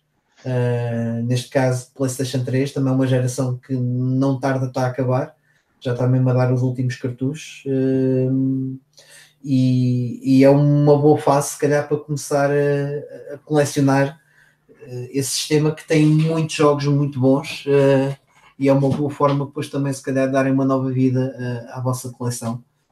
não que eu faça, por acaso, PlayStation 3 não tenho. Vou, vou apanhando uma coisa ou outra, tenho um jogo ou outro que gostava agora de ter, Uh, mas não é nada assim. Como não conheço assim tão bem a biblioteca de jogos da PlayStation 3, não, não me atiro tanto. Uh, mas é algo que não poria de parte se tivesse, se tivesse voltasse a dar o bichinho de, de colecionador e, e olhasse. obviamente há muita coisa PlayStation 1 que gostava de ter, ainda há pouco tempo lembrei-me, estou com vontade de jogar Cycle Filter, nunca joguei o 3. Olha, vou ali ao eBay ver se, encontro o, Cycle Filter quando dei por mim, estava a ver preços de 20 e tal euros, não estava nada à espera daquilo. Uh, vou retrair-me um bocadinho. Não é que, que 20 e tal euros seja um valor muito alto por dar um jogo que simplesmente não era aquilo que eu estava à espera e retrair-me um bocadinho, uh, mas também não se deixem abater por essas coisas e partam para outras opções. Se não, se não der para colecionar PlayStation 1 ou Mega Drive ou, ou Game Boy ou seja o que for, há de haver outras coisas também interessantes para, para se colecionar. Há bocadinho o Vitor estava a dizer, Xbox também é, uma, é um sistema relativamente barato e de certeza que muita gente não conhece e pode, pode começar. Abram os horizontes um bocadinho, eu acho que é esta a mensagem que também gostava de deixar. Não, não se cinjam uh, aos sistemas que vocês já conhecem, explorem um bocadinho aquilo que está fora da, da vossa área de conforto, é uma forma também de explorar e de aprender alguma coisa. E no fundo, a única coisa que eu poderia acrescentar a isso é só, no fundo, colecionarem o que vocês gostam. Não, não colecionem por colecionar ou porque alguém disse que ah, o Fish Fish é Mega Drive, por isso tenho que colecionar Mega Drive e eu vou colecionar porque alguém disse isso. Não. Volta, e meia, é, volta e meia o pessoal diz o que, é que, o que é que importa mais? É quantidade ou qualidade? Eu digo nenhum nem outro. O que importa é, é terem gosto em colecionar seja de que maneira for, se quiser, se o teu gosto estiver em colecionar centenas de jogos para uma determinada coisa, por que não? Se for só, por exemplo, se for só arranjar tipo 10 ou 15 títulos que vocês têm mesmo muito gosto em ter, porque não? É uma coleção. Ter 20 jogos só é uma coleção da mesma, não há, não há problema nenhum com isso. Eu, e eu no fundo ter aquilo que vocês gostam, por isso. De eu resto, costumo responder, uh, responder à, à malta que, que às vezes faz estas partilhas de coleção e depois fazem sempre o reparo que é pequena, que isto ou que aquilo, mas é como tu dizes, uma coleção pequena ou grande é, é, será sempre a melhor quando for a nossa. Temos que ter orgulho naquilo que fazemos e principalmente, como disseste, comprar, uh, comprar com gosto, porque temos visto, e vocês os dois sabem disso, que há malta nova que começa nisto e depois vai vai ter para uma loja e vê jogos a 50 cêntimos e traz os 50, se for preciso. E depois nenhum jogo é bom. Portanto, não vale a pena andar a comprar jogos de, de, de, de Mahjong e, e mil e uma maneiras de jogar solitário, porque é, se calhar é, para fazer quantidade é, é só para fazer quantidade e não para dar, para dar qualidade. Uh, e é só adicionar já agora, já. Ainda estamos aqui, o João Silva continua aqui a falar. Nós no Facebook da Prestart já vamos com 50 e tal comentários, mas é o Nuno uh, e o Pedro Loureiro que estão a falar entre eles ainda sobre a amiga. Portanto, nós depois subirmos lá no meio há alguma coisa para responder, lá será uh, respondida da nossa parte. Uh, nós vamos deixar o, o Nuno e o Pedro conversar na boa. Uh, em relação ao YouTube, o João Silva, que nos tem estado uh, a ouvir, ele concorda também e prefere, em relação ao que o Mike dizia há pouco, prefere jogar na, na consola original, sempre que pode faz isso.